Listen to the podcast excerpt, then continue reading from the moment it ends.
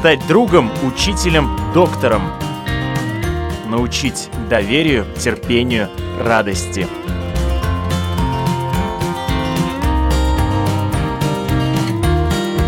Школа для родителей на Латвийском радио 4.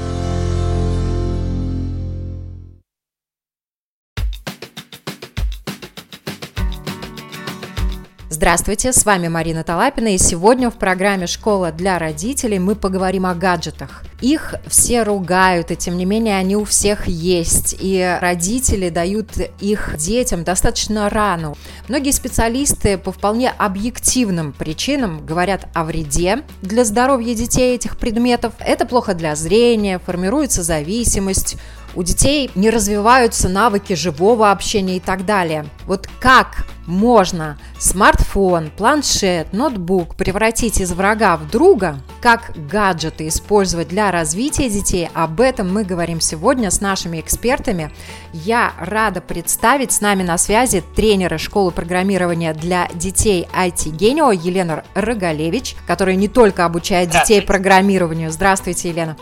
Также Елена обучает других тренеров, и помимо того, что у нее много юных учеников, Елена также сама мама троих детей. Елена, здравствуйте еще раз. Здравствуйте еще раз. Также у нас на связи Иван Кананович. Ивану всего 18 лет, но он уже преподает э, видеомонтаж, растровую графику, геймдизайн, 3D-моделирование и блочное программирование и также принимает участие в качестве вожатого в международном детском лагере. Иван, добрый день. Добрый день. У вас огромный опыт, несмотря на юный возраст. И еще у нас один эксперт на связи, я рада представить, у нас на связи директор по производству онлайн-школы программирования для детей Hello World, который также занимается обучением детей, направлением их в отношении гаджетов в правильное русло. С нами на связи Ольга Полежаева. Оля, добрый день. Приветствую, добрый день. Итак, первый вопрос. Сколько вам было лет, когда вас познакомили с компьютером, и вы сами взяли в руки смартфон, планшет или что-то другое, которое сегодня называется гаджетом? Давайте ну, начнем, Елена, давайте с вас. Я познакомилась первый раз с компьютером, я была уже в восьмом классе. У нас еще в моем детстве не было такого большого распространения компьютеров и телефонов. И первый телефон у меня тоже появился только, наверное, в классе в девятом. Ну, это был, наверное, еще мобильный телефон, а не смартфон, да? Да, конечно, да, это был мобильный телефон, основная функция которого была только звонить, и были только небольшие игрушечки типа змейки. Оля, как у вас происходило знакомство? Я сейчас э, пытаюсь вспомнить, сколько же мне было лет, но я думаю, что это где-то класс, наверное, все-таки седьмой, восьмой, когда я познакомилась с ноутбуком родительским. Телефон, а, естественно, кнопочный, никаких смартфонов тогда еще не было. Это, получается, класс десятый, одиннадцатый, ну и дальше уже институт. Я сейчас хочу спросить Ивана, но уже предвкушаю, что он, наверное, с трудом вспомнит, когда он познакомился с гаджетом. Вань, вы помните вообще, вот да. вам 18 лет, когда у вас появился этот предмет в руках? На самом деле не с рождения у нас у всех это было, по крайней мере в Беларуси. И впервые познакомился с компьютером я, наверное, когда мне было около 4-5 лет. Это были еще времена лимитированного, медленного интернета, когда для того, чтобы его подключить, нужно было сделать очень много разных сложных на тот момент для меня операций. Все это работало медленно, все это стоило дорого, но тем не менее пользоваться было возможно. И вот 4 5 лет мне было, когда я впервые начал что-то делать на компьютере. Это были какие-то простые игрушки, рисовалки. Кстати говоря, развивающие игры тоже в то время были. Что радует на самом деле, что так рано началась эта тенденция на использование компьютерного гейминга не только в целях развлечения, но и в целях развития. А телефон еще кнопочный был у меня в 7 лет, а впервые смартфон у меня появился в 11 лет, но это были еще смартфоны, работающие довольно медленно, имеющие довольно узкий функционал, но было это довольно в раннем возрасте. Лен, а да. своим детям вы дали гаджеты в каком возрасте? В данный момент гаджеты в руках детей появляются достаточно рано, возможно, это где-то начиная лет с двух. Начинают дети смотреть какие-то мультики, какие-то развлекательные такие программки, передачки. Я своих детей с самого детства приучала к пользованию телефонов, пользованию гаджетов. Конечно, это было всегда лимитированное время, то есть это 10, это 15 минут максимум. Даже для таких маленьких деток есть большое множество приложений, в котором нужно поставить квадратики на место, разделить, где квадратики, где треугольнички, разделить по цветам. То есть есть достаточно большое количество приложений, с которыми уже даже детки такого возраста могут справиться. Но здесь есть большая задача родителя о том, чтобы показать, что это не единственный способ развлечения, это один из многих способов развлечения. Поэтому да, у моих детей достаточно рано произошло знакомство с гаджетами. У старшего сына в первом классе уже, конечно, появился свой телефон. Вот, да, сейчас детки очень рано с этим знакомятся. Наверное, это действительно неотъемлемая часть нашей жизни, поэтому говорить о том, а, как это плохо, можно, но бесполезно достаточно. Надо думать, как направлять энергию в этом отношении в мирное русло, да? Да, Конечно. С одной стороны, это, конечно, плохо. Да, вы назвали много причин. Это влияние на глаза, развивается зависимость. Но есть э, очень много причин, почему это хорошо. То есть у нас, когда я была в таком возрасте, даже вот тот же первый класс, у нас не было таких возможностей, которые есть сейчас у детей. Даже если куда-то поехали, где-то застряли в пробке, где-то застряли в очереди. Ребенку задали элементарное домашнее задание прочитать какое-то произведение небольшое. Мы можем ребенку показать, что смартфон можно использовать и для этих целей что это не только игры. Мы с ребенком можем в смартфоне посмотреть научный опыт и потом с ним его сделать. То есть нужно четко родителям показывать, что смартфон не только ты уходишь в виртуальное окружение, ты можешь найти много интересной и очень полезной информации, которая тебе пригодится в реальном мире. Плюс ко всему, помимо того, что действительно сейчас огромное количество предложений, всякие разные развивалки и обучение чтению, обучение счету, иностранным языкам, и все это для детей маленьких, совсем маленьких, адаптировано и предлагается. Вы предлагаете обучать детей программированию. Вот расскажите, наверное, об этом, Оль. Можно вас попросить рассказать, чему вы можете обучить детей, э, из какого возраста для того, чтобы лучше э, понимать, что предметы, такие как гаджеты, из себя представляют, собственно? Ну, прежде всего, хочется сказать, что основной запрос, с которым обращаются родители, это, конечно, то, о чем вы сейчас и говорили. Отвлечь ребенка от игр, от постоянного сидения в соцсетях, от постоянного просмотра YouTube-роликов или каких-то других роликов в телефоне или в компьютере. И есть такие родители, которые понимают, что за этим будущее, и несмотря на то, что ребенок увлекается этим сейчас как именно развлечением, это можно как-то трансформировать в профессию. И вторая категория категория, второй запрос, к которым к нам обращаются, это как раз определить, а насколько подходит моему ребенку вот это вот направление в профессии, да, в сфере IT и какое конкретно может подойти, поскольку их огромное множество. Мы решаем обе эти задачи. У нас детишки начинают заниматься, ну, в основном с 8-9 лет, и верхнего предела нет. Если мы говорим о детях, э, то это там 15-16, но у нас э, буквально недавно наблюдался такой интересный эффект. Там начали обращаться люди более старшего возраста, за 60, и также обращаются за тем, чтобы научиться пользоваться современными гаджетами, научиться быть программистами. Хотя это удивительно удивительное для нас даже было. Чему мы учим? На первой стадии, конечно, ребенок эм, воспринимается как человек, у которого есть свои интересы. Это мы решаем с помощью того, что у нас преподаватели также молодые, вот чуть-чуть постарше, чем Иван, хотя у нас есть примерно его возраста. Но тем не менее, мы предпочитаем преподавателей с опытом в IT-компаниях, с опытом преподавания. И таким образом они могут вдохновить ребенка просто своим примером примером того, что IT — это классно, программирование — это интересно, и помимо того, что это творческая профессия, она приносит много денег в современном мире, и ребенок вдохновляется уже на первом знакомстве, буквально на первом занятии, тем, что перед ним человек-практик. Что мы делаем? Мы, конечно, выясняем, какие интересы у ребенка, и даже если он а, играет, то в какие игры он играет. Если он, а, может быть, э, в соцсетях или какие-то ролики просматривает, то какие темы он больше всего любит. Почему это важно? Важно, потому что мы формируем мотивацию ребенка. Мы формируем ее на основании того, а в чем его интерес сейчас. И дальше мы начинаем работать а, для малышей, чаще всего это актуально Scratch. Создаем такие интерактивные, очень веселые, интересные игры, которые похожи на те игры, в которые играет ребенок, но он уже изучает алгоритмы, он изучает условия, он изучает основную логику, которая потом поможет ему перейти на более сложный профессиональный язык. Обычно за 12 или там в среднем за 24 занятия ребенок уже осваивает делает э, основы программировании с точки зрения логики, и ему это интересно, ему это весело. Мы это делаем через игру, через интерактив, через э, веселые домашние задания, и порой даже сами родители, представляете, сидят рядом с ребенком или делают с ним домашние задания, то есть это вовлекает еще и родителей в общение с ребенком в то, что он любит, то, чем он увлекается. Потом, когда ребенок уже освоил основные логические принципы, он становится чуть постарше, он готов э, переходить на более сложные языки.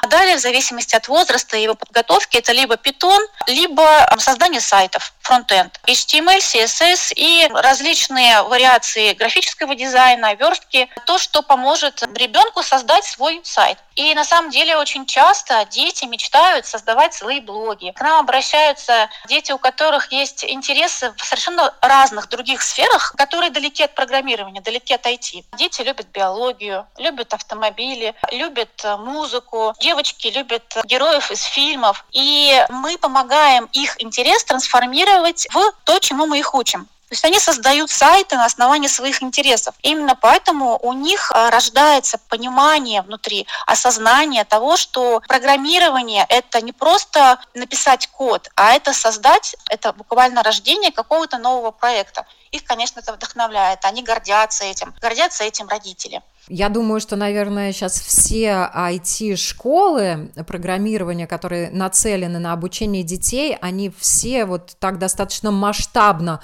подходят к обучению детей программированию со всех сторон. И, и азы, и в принципе для сегодняшнего современного человека есть уже определенные навыки, которыми он должен овладеть в этой сфере по окончанию школы как таковой.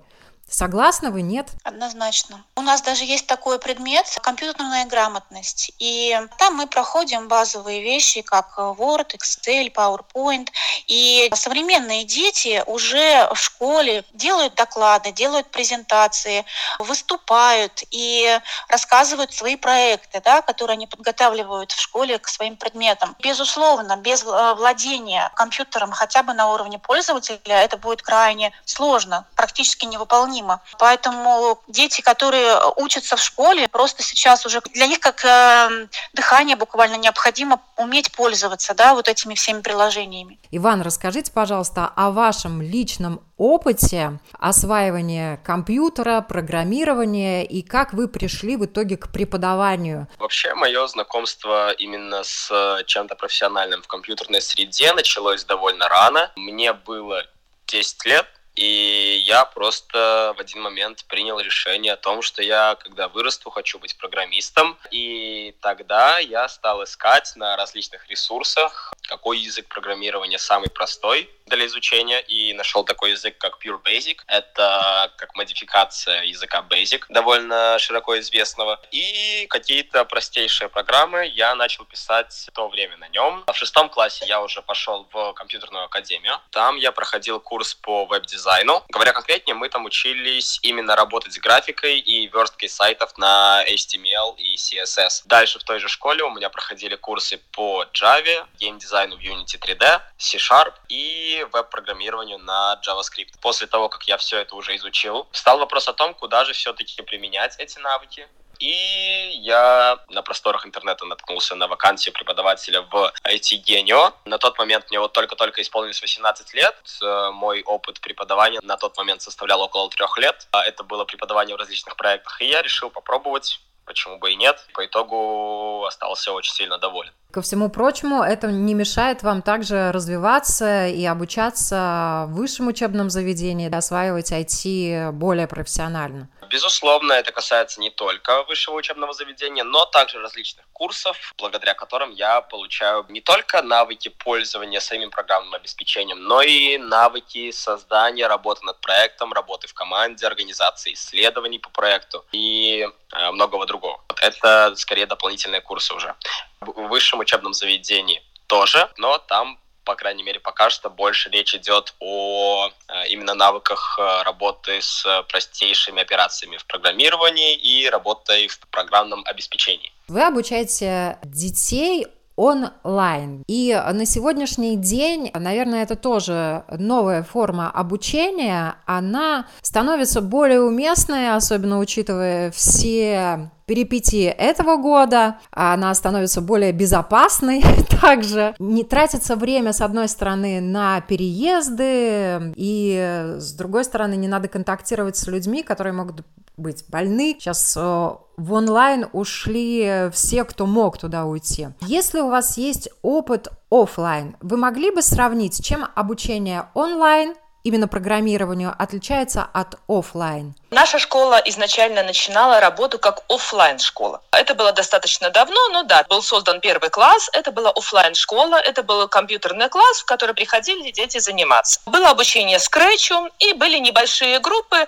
4-6 человек. Могу сказать о том, что достаточно тяжело детям заниматься в группе, просто потому что у каждого ребенка свой подход, у каждого ребенка свой темп работы. Кому-то нужно сосредоточиться и поработать в тишине. Кто-то хочет во время занятий напевать какую-то песенку. Кто-то может выполнить проект за 30 минут, кто-то может выполнить этот же проект за час или понадобится два часа. У каждого свой темп работы. И при занятии офлайн получается ориентирование на усредненного ученика. Либо если это идет индивидуальное общение с каждым учеником, то дети начинают отвлекаться на тех, у кого что-то больше получается. У кого медленнее получается, он начинает расстраиваться и думать, что я какой-то не такой. Почему у них получается, у меня не получается. Это не значит, что ты плохо понимаешь, просто тебе нужно для этого больше времени. И, и из-за вот этих вот э, постоянных конфликтов дети часто отвлекаются. Опять же, все отвлеклись от работы, и работы нет. Это первый минус, скажем так, офлайн преподавания. Также мы столкнулись с тем, что при офлайн преподавании у нас изначально офис находился в центре города, и часто родители тратили достаточно много времени на то, чтобы привести своего ребенка на занятия. То есть где-то порядка часа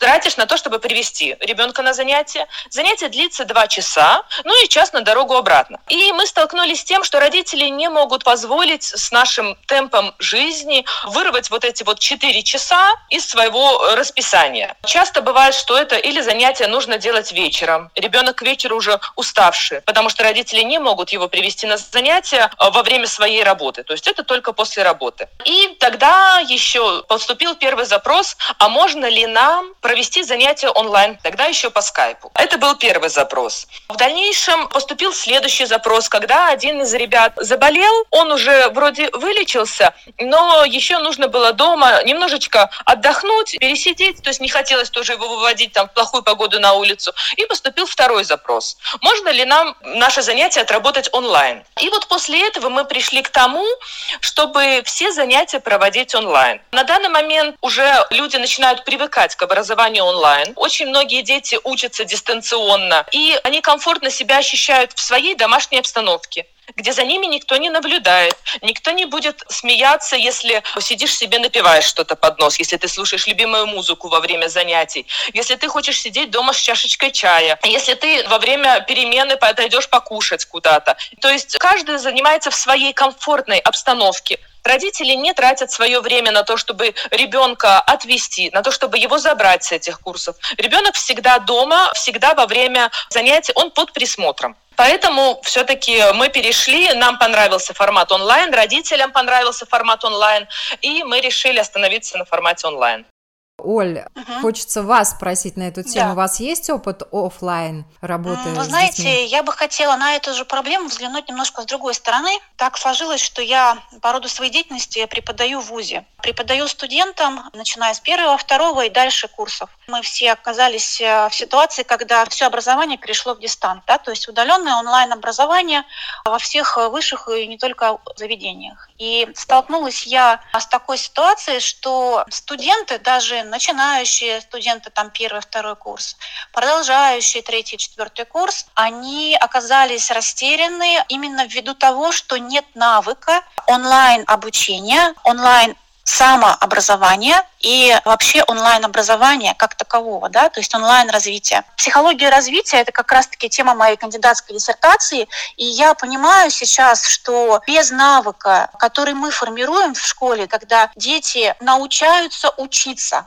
невозможно дальше без этого навыка развиваться современному человеку. Любое самообразование, которое сейчас необходимо взрослому, молодому, вот в любом возрасте абсолютно, оно начинается с гаджетов. Оно начинается с того, что э, человек ищет подходящие для него курсы, подходящие для него онлайн-форматы, может быть, какие-то другие форматы обучения. Вот здесь я хочу сказать о том, что офлайн – это форма, которая позволяет решать другие задачи. Но задачу формирования навыка, самообразования онлайн и самообучения онлайн – это, конечно, необходимо делать с детского возраста, чтобы успешным стал ребенок, когда уже вступит в возраст своей профессиональной реализации. О самообразовании обычно говорили в высших учебных заведениях ранее. Но сейчас, в принципе, действительно, при помощи гаджетов дети могут гораздо раньше научиться познавать мир, узнавать гораздо больше вещей, которые им пригодятся самостоятельно. Можно я э, задам вопрос Ивану? Вот в этом отношении у вас есть опыт и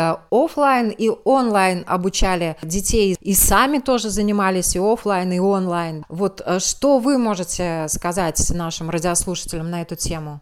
Все-таки есть определенные различия между онлайн и офлайн обучением, и важно грамотно выстроить свой подход в том или ином случае, будучи преподавателем. Есть определенные вещи, которые нужно учитывать, преподавая онлайн, которые нужно учитывать, преподавая офлайн. То есть, преподавая онлайн, нужно понимать, что ученик не всегда будет иметь доступ к камере преподавателя, он не всегда будет его видеть, какого-то вот прям живого визуального контакта его нет, и нужно распоряжаться грамотно теми инструментами, которые доступны, работая онлайн.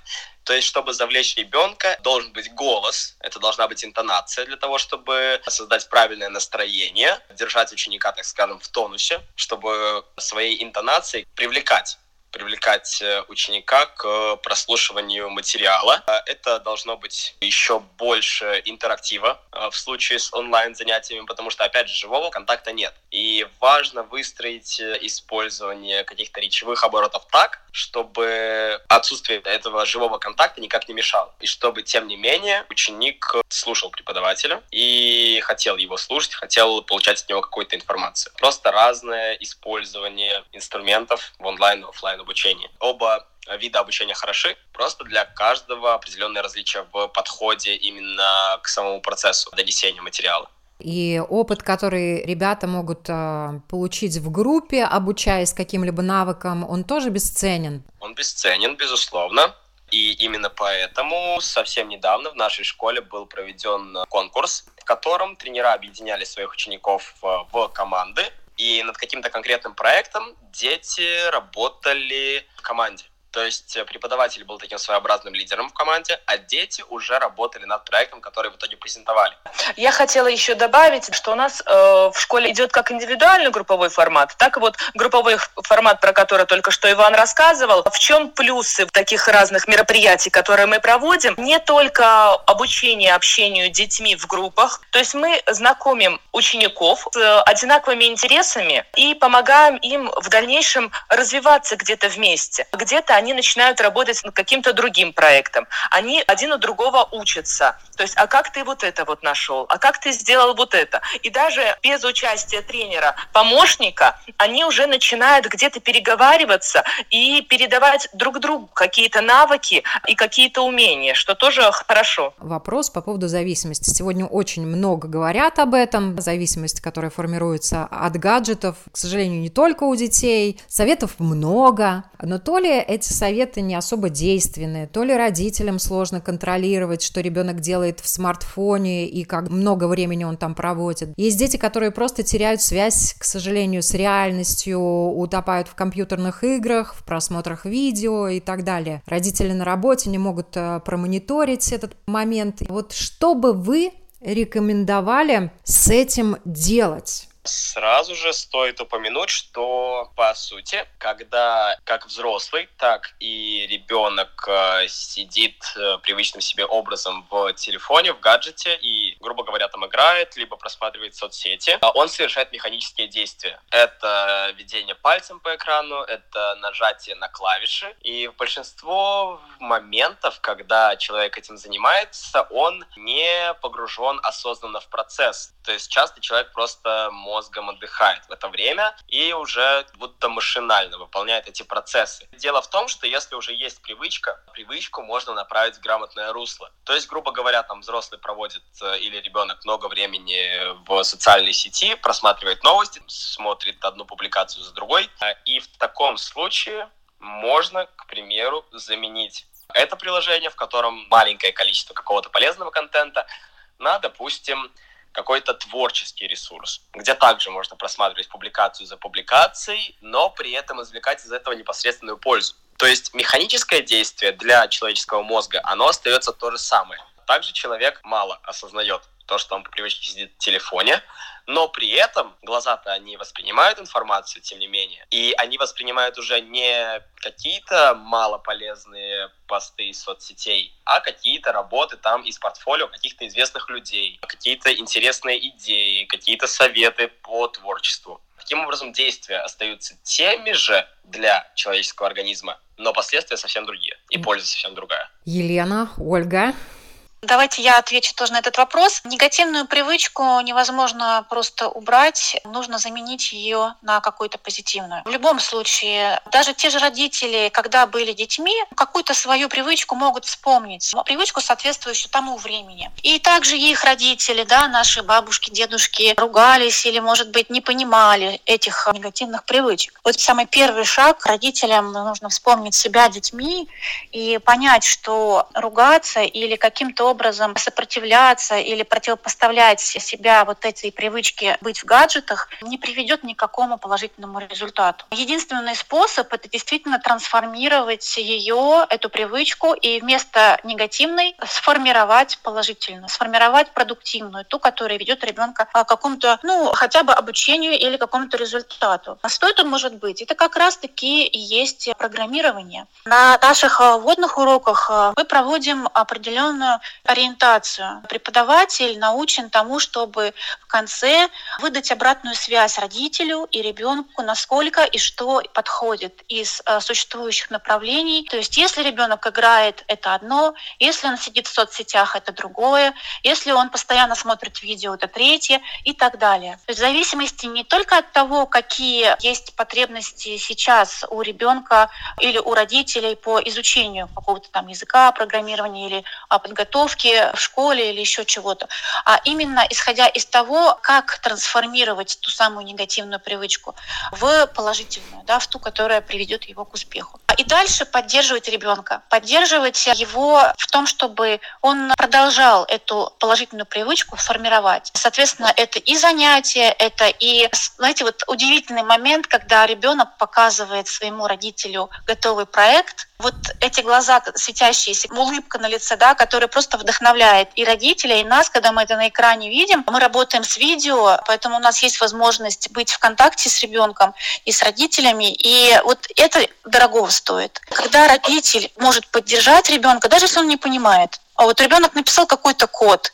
и этот код буквально на экране преобразовался в какое-то действие. И мы понимаем сами, что не каждый родитель сможет это оценить аналитически, да, как-то вот своим умом. Но поддержать и сказать о том, что он молодец, что он очень классную вещь сделал, придумал, что он действительно умный, сообразительный и так далее. Вот это вот задача родителя. Поддержать формирование этой положительной привычки. Тут много психологии. Да, да. Психологии много, и это именно та психология, психология, которая поможет не просто ребенку избавиться от плохой привычки, а поможет ребенку на самом деле стать успешным человеком, когда он вырастет, когда он станет взрослым и придет время выбирать профессию. Здесь э, момент, когда ребенок не будет стесняться подойти к родителям и сказать, а я хочу разрабатывать сайты, а я хочу писать игры, не только играть в них, но и создавать. И в этом случае он будет знать, что родитель его поймет и хотя бы не осудит, и хотя бы не скажет, господи, опять твои игры, они и так-то нам надоели, сколько можно. Поэтому, конечно, это психология прежде всего, психология поддержки ребенка на пути его становления.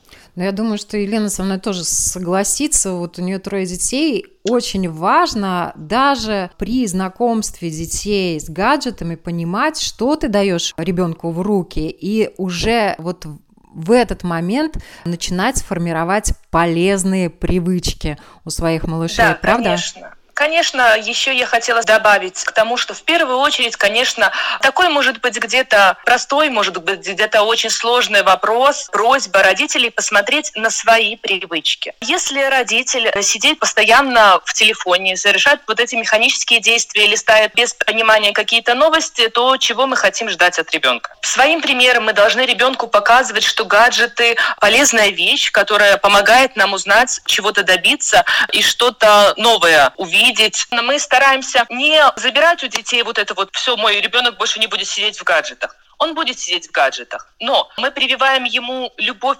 программированию, прививаем ему желание что-то познавать. То есть мы просто его познание поворачиваем в мирное русло тренер становится ему не учителем, как в школе, который пришел, сделал нужное задание. Тренер становится ему старшим товарищем, который всегда поможет, поддержит, покажет что-то новое, что-то интересное, что можно сделать с помощью гаджета, как самому сделать это приложение, которое можно в свой же телефон написать, как сделать какую-то игру, которую можно показать детям, показать друзьям, показать родителям, как можно любую свою фантазию реализовать. Если ребенок любит смотреть видео, как обрабатывать это видео. Если любит смотреть фотографии, что можно сделать с этими фотографиями? Как создать свою уникальную фотографию? И чтобы ребенок хотел лезть в гаджеты в хорошем смысле. Опять же, я могу сказать, э, что если ребенок заинтересован, а если есть мозговая активность, да, что это не бездумный просмотр каких-то видеороликов, а просмотр с целью получения информации, он не будет столько времени проводить в гаджетах, потому что он сам будет понимать, что он устает от обилия полезной, важной информации, которая пригодится ему в будущем. Как э, мама троих детей, я могу посоветовать привлекать детей, э, показать, куда можно свою активность еще деть. То есть это занятие спортом, но родители должны поддержать своего ребенка, не просто сказать, что иди занимайся, вот смотри, вот иди занимайся в этот кружок, а показать, что я тоже люблю заниматься спортом, смотри, как это классно, как это интересно, весело, давай попробуем вместе. Знаете, что еще очень важна практика для ребенка ребенка. Когда, например, на первом уроке он а, не слушает, как в школе, сначала теорию, а потом через непонятно сколько времени наступает какая-то практика, да, ему уже становится скучно, уже становится неинтересно. А когда буквально уже с первого урока ребенок начинает делать и видеть результат. Вот как у нас даже ребенок 8 э, лет а, на первом уроке делает свою первую игру.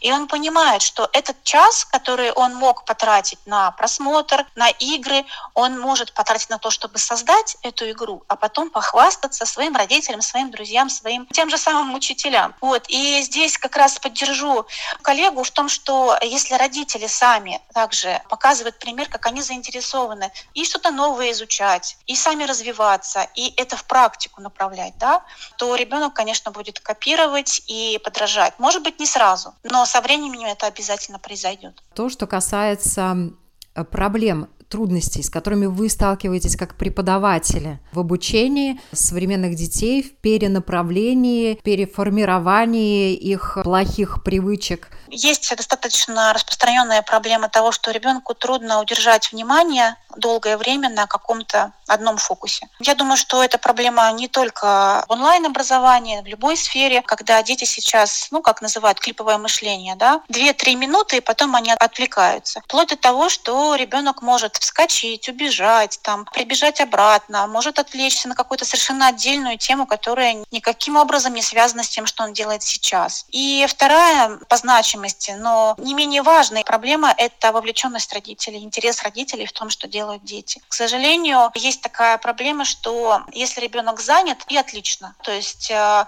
у родителя появляется возможность э, заниматься своими делами, свое свободное время. Это не означает, что необходимо родителю быть все это время с ребенком на занятиях. А, конечно, нет. Но быть заинтересованным в результатах ребенка – это необходимое условие для его развития и для как раз той самой положительной привычки, которую мы формируем. Мы практикуем регулярную связь с родителями. Мы даем обратную связь по успехам ребенка, рекомендации по тому, что ему сложно, что, может быть, стоит учесть, как помочь, какие рекомендации помогут именно данному ребенку. Потому что есть дети гиперактивные, а есть наоборот. Те, которые стесняются, которые достаточно мало общаются и мало разговаривают. И это такая, скажем так, оборотная сторона медали, когда дети в гаджетах, они не научаются активно общаться, да, интерактивно общаться. Вот. И это как раз то, что мы также делаем. Мы учим их общению, общению интересному, такому человеческому, да, и профессиональному в том числе. Иван. Сто процентов соглашусь с Ольгой, так как она подметила очень важную проблему дефицита внимания у многих детей. Но также я хочу привести хороший пример для того, чтобы у ребенка к конкретному делу не терялся интерес. А, не терялось внимание, ему нужна смена деятельности. И это может э, значить не только что-то глобальное, что вот там за неделю сделать то, то, то и то. Также во время занятия можно очень ловко менять эту деятельность. Допустим, в рамках некоторых направлений нашего обучения ребенок может как программировать, так и заниматься каким-то творчеством. Таким образом, можно выстроить программу, что, мол, где-то полчаса, допустим, ребенок занимается программированием, именно пишет программный код, а затем, когда уже видно, что внимание немного теряется, его можно резко переключить на постройку какой-нибудь интересной 3D-модели. То есть тут уже больше такое визуальное креативное мышление включается. То есть мы меняем деятельность, и поэтому ребенку интересно, ребенок держится на занятии мотивированным и заинтересованным. Спасибо большое. Вот в заключение буквально, наверное, пару слов а, напутствия родителям которые отчаялись, но тем не менее хотят, чтобы их дети развивались, несмотря на то количество времени, которое они проводят с гаджетами. В первую очередь, родители, любите своих детей, разделяйте с ними интересы, смотрите, чем они увлекаются, чем они занимаются в гаджетах, и пробуйте. Возможно, им понравится программирование, возможно, им понравится рисование, возможно, им вообще хочется заниматься математикой или химией. Будьте вместе со своим ребенком, чувствуйте и пробуйте. Ольга? А, вы знаете, мне даже э, такое задание пришло в голову. Замените ваши три «нет» на три «да». Когда ребенок к вам обращается с каким-то пожеланием, вопросом, а, с очередной просьбой, скажите ему сначала три «да» вместо того, чтобы сказать три «нет». И вы увидите реальный результат, как это работает. Ну а дальше, конечно, обратиться к профессионалам. Профессионалам, которые помогут понять, э, что ребенку подходит и на какую положительную привычку можно заменить его вот эти вот э, чересчур активные игры или вовлеченность с гаджетами. И Иван? Также будет второе задание. Важно не только вербально понимать ребенка, но и также понимать его невербальные действия. В этом случае я бы посоветовал около недели вести активное наблюдение за деятельностью ребенка. Ведь в обычных его действиях, грубо говоря, допустим, даже игра в песочницу, можно обнаружить какие-то склонности к той или иной деятельности, что в свою очередь может значить талант к этой деятельности. И если такое было замечено, а такое в 90 90% случаев будет замечено, постараться начать путь к развитию этого таланта, этой склонности. Спасибо вам большое за эту беседу. И я напоминаю, мы сегодня о том, э, как э, гаджеты превратить из врагов в друзей, говорили с тренерами школы программирования для детей IT Генио Еленой Рогалевич и Иваном Кононовичем, и также с директором по производству онлайн-школы программирования для детей Hello World Ольгой Полежаевой. Всем спасибо и всем хорошего дня!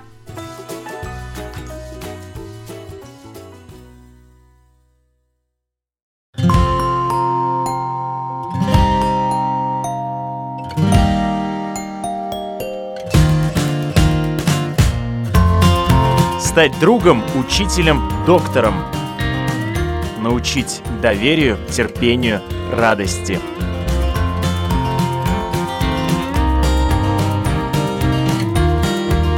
Школа для родителей на Латвийском радио 4.